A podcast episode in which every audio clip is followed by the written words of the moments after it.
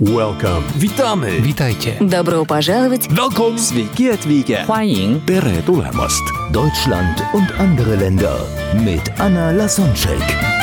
Der erste und einzige Podcast in Deutschland, Österreich und der Schweiz, der sich mit interkultureller Kommunikation beschäftigt, spannende Impulse über fremde Länder liefert, entfernte Kulturen näher bringt und erfolgreiche Menschen mit internationaler Erfahrung interviewt. Heute im Gespräch mit Anna Lasonczek, Jürgen Paljen. Jürgen Paljen ist ein Serienunternehmer, Immobilien- und Börseninvestor. Seine fünf Unternehmen machen international Umsätze in Höhe mehrerer Millionen Euro. Das meiste Geld verdient er allerdings durch seine Investitionen an der Börse. Er investiert seit über 20 Jahren und hat sich zum Ziel gesetzt, eine Million Menschen in die finanzielle Freiheit zu führen, damit sie ihre Leidenschaft leben können, statt ihre Zeit gegen Geld zu tauschen. Sein Studium hat er an der Universität St. Gallen in der Schweiz absolviert und seine ersten unternehmerischen Aktivitäten bereits mit 16 Jahren begonnen. Jürgen ging 2015 in den Ruhestand, fand aber schnell heraus, dass er den nur genießen kann, wenn er seinem Ziel, anderen Menschen in die finanzielle Freiheit zu verhelfen, nachgehen kann. Seitdem hat er vor mehreren 10.000 Menschen in aller Welt gesprochen und zeigt seinen Seminarteilnehmern erfolgreiche Börsenstrategien für nachhaltigen und langfristigen finanziellen Erfolg. Jürgen ist CEO, Serienunternehmer, Börseninvestor, ist mit 35 in den Ruhestand gegangen, weil er sein Einkommen automatisiert hatte. Er reist jetzt um die Welt mit dem Ziel, eine Million Menschen finanziell frei zu machen. Neun vor zwölf Monaten lebt er in anderen Ländern auf verschiedenen Kontinenten, vor allem in Südafrika, USA und Großbritannien. Er engagiert sich in Wohltätigkeitsprojekte, unterrichtet Kinder und Jugendliche über Geld und Investitionen und aufgrund dessen, was er denen beigebracht hat, haben zum Beispiel die Kinder neulich ein Portfolio aus Aktien entwickelt, die innerhalb von einem Monat 60% Rendite gebracht haben hat bereits von mehr als 10.000 Menschen gesprochen, unter anderem in Los Angeles, zum Thema Investieren, wie man dank passivem Einkommen seiner Leidenschaft folgen kann. Und heute, in der heutigen Podcast-Folge, erzählt er uns auch über seine Erfahrungen, die er auf den Reisen über andere Kulturen gelernt hat, über die unterschiedliche Einstellung zum Thema Geld, Erfolg, Reichtum Investitionen, Risikobereitschaft, Neid und so weiter. Über die Themen werden wir uns unterhalten, die Kulturen ja. vergleichen und fangen wir von vorne. Wie kommt es dazu, dass du dich mit dem Thema Geld beschäftigt hast? Es ist, viele sagen, oh, irgendwie die reichen Menschen haben es einfach, irgendwie die haben es von Eltern geerbt und Geld macht Geld. Und wie war das bei dir? Also da, wo ich aufgewachsen bin, das war in der Eifel oder tiefste Ureifel und meine Eltern damals hatten überhaupt kein Geld. Also als meine Mutter schwanger war, hat sie ihre Ausbildung abgebrochen oder mhm. abbrechen müssen. Geld war also immer ein Thema und meine Eltern haben sich dadurch, dass kein Geld da war, jeden Tag darüber gestritten, wer wie viel ausgibt und man hat halt diese Geldprobleme als Kind schon an allen Ecken und Enden gespürt und die haben sich regelmäßig gestritten, sozusagen jeden Tag und das habe ich als Kind absolut gehasst. Mhm. Das heißt, ich habe mir irgendwann vorgenommen, das sind so die ersten, die ersten äh, Kindheitsgedanken oder die ersten Vorsätze, die ich mir als Kind genommen habe. Was auch immer ich später tue, ich möchte immer genug Geld haben, damit ich mich nicht darüber streiten muss. Also wenn ich einfach genug Geld hätte, dann muss ich mich nicht streiten, dann ist eigentlich alles toll. So hat das Ganze mal angefangen. ja, so ist das oft. Entweder übernehmen wir von unseren Eltern deren Mentalität, Gewohnheiten, deren Einstellung oder wir machen total das Gegenteil. Also wir sagen, okay, genau. das will ich auf keinen Fall im Leben. Also es gibt, glaube ich, so selten etwas in der Mitte, sondern ja. entweder dann, ja, wir verstehen uns. Genau, also ich habe mich dann dafür entschieden, das genaue Gegenteil zu machen und habe dann angefangen umzuschauen, wer streitet denn nicht oder anders formuliert, wer hat denn Geld so in meiner unmittelbaren Umgebung. Und da habe ich zwei Sorten von Menschen kennengelernt oder getroffen, die für die Geld offensichtlich kein Streitthema war. Mhm. Das eine waren Unternehmer, die ihre eigenen Geschäfte hatten. Das war in dörflichen Regionen, das ist normalerweise, ich sag mal, Metzger, Bäcker, was auch immer dann da so an, an Geschäften achtlich vorhanden ist. Und das andere waren Leute, die dann investiert haben, die halt irgendwo Geld angelegt haben und die ihr Geld für sich haben arbeiten lassen. Das war immer schon ein ziemlich charmanter Gedanke. Und ich habe damals schon, also eins meiner Lieblingsmotto ist, if you have to choose, take both.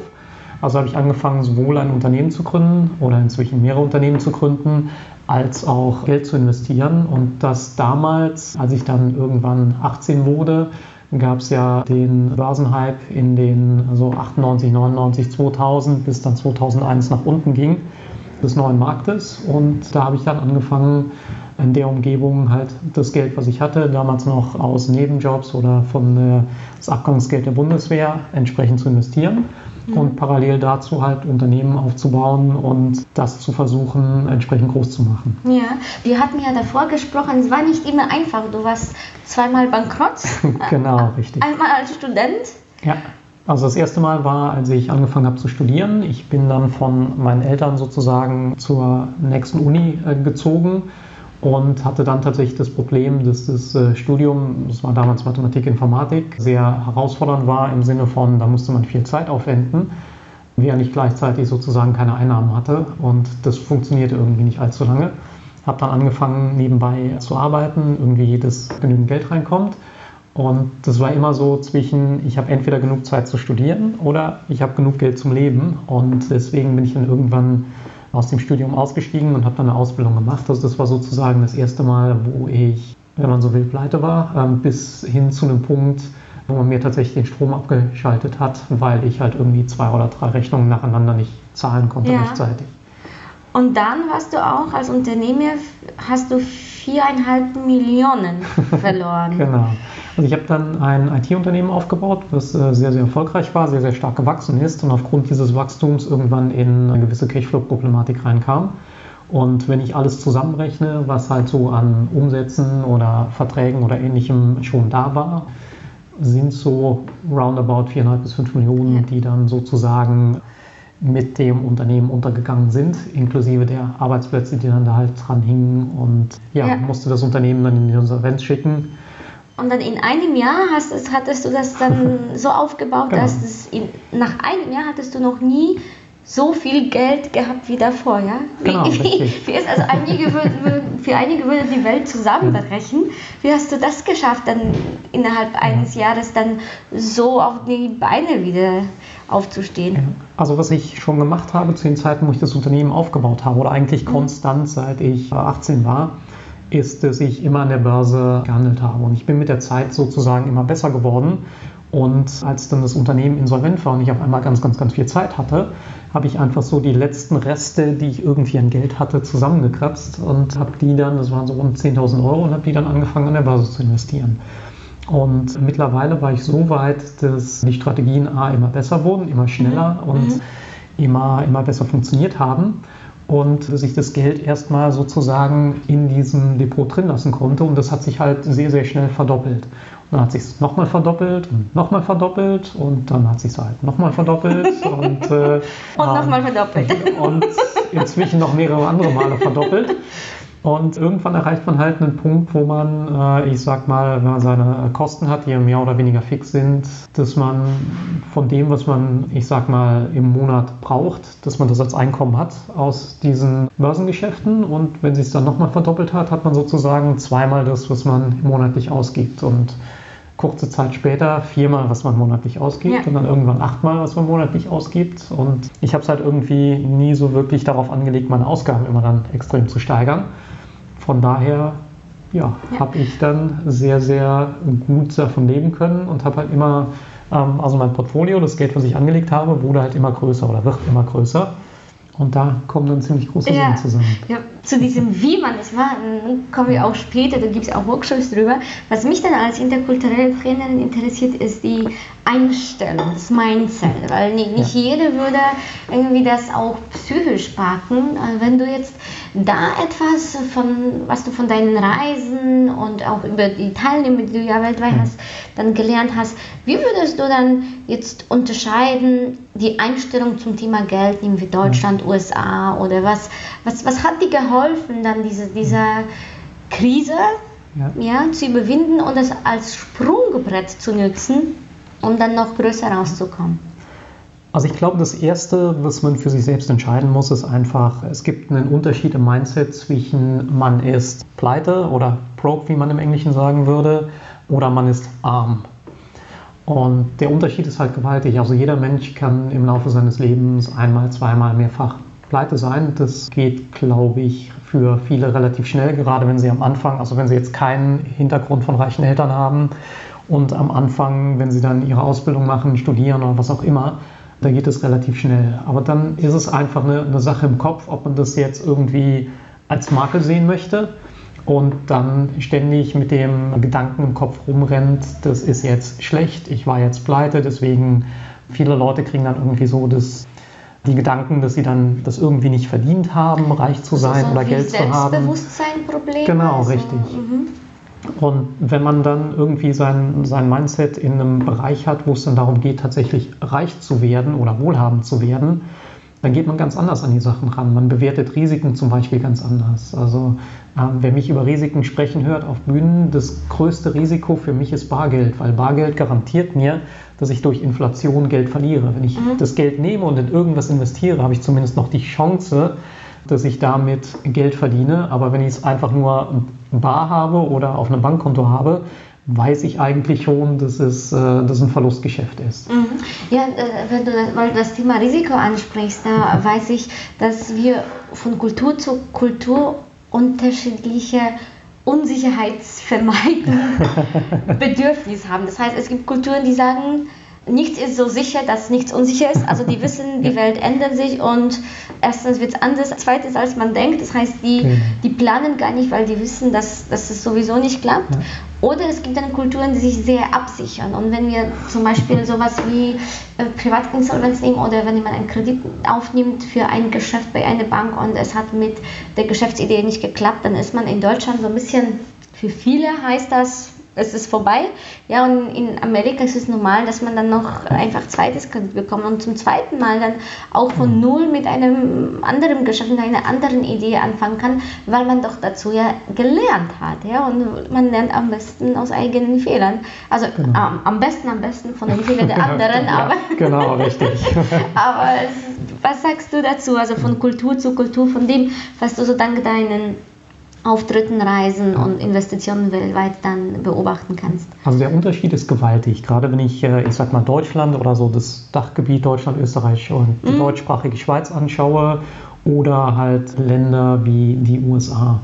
Zum einen in den USA ist es möglich, als sehr, sehr junger Mensch sehr viel Geld zu bekommen, wenn man eine gute Idee hat und sehr davon überzeugt ist und einen guten Plan hat, wie man es umsetzt. Und in den USA ist es eben möglich, zum einen, wie du sagtest, mehrfach zu scheitern und immer noch, äh, ich sag mal, Geld zu bekommen, Startkapital zu bekommen, um ein neues Unternehmen aufzubauen. Mhm.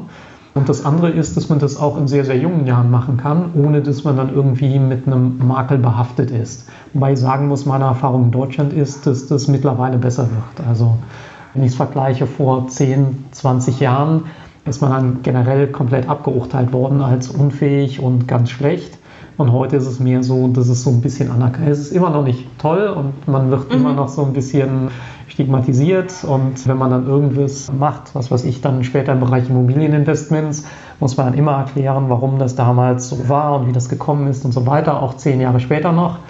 Aber es wird besser. Aber der Unterschied ist ganz, ganz gravierend. Das ist einer der Gründe, meiner Erfahrung nach, warum die USA beispielsweise wirtschaftlich in vielen Bereichen sehr, sehr erfolgreich sind weil sie einfach Risiken eingehen, die wir in Deutschland so nicht machen würden. Ja, das äh, merkt ihr auch in der Sprache. Wir haben ja im Englischen dieses Let's do it und ganz ja. viele Verben, ganz vieles Definitiv. aktives Wortschaft, also kurze Sätze. Und in Deutschland haben wir auch zum Beispiel dieses Wort Unsicherheitsvermeidung, Bedürfnis. Also, ist, äh, also dieses, dieses eher äh, Sprache der Dichte und Denke, dieses konzeptionelle. Was können wir dann den Menschen, die dann gerade jetzt dabei sind, irgendwie einen Traum in, in sich zu tragen und gerade auf der Kippe stehen, soll ich, soll ich es nicht tun? Also mein Vorschlag wäre immer definitiv machen, weil wenn man für irgendwas eine bestimmte Leidenschaft hat, wenn man für irgendwas brennt und das machen möchte und das tatsächlich umsetzt, einfach weil man sich traut oder weil man die entsprechende Unterstützung von Freunden, Bekannten oder der Familie hat, dann kann eigentlich kaum was schiefgehen. Weil Schwierigkeiten gibt es immer in jedem Unternehmen, in jedem Geschäft, in jedem Investment.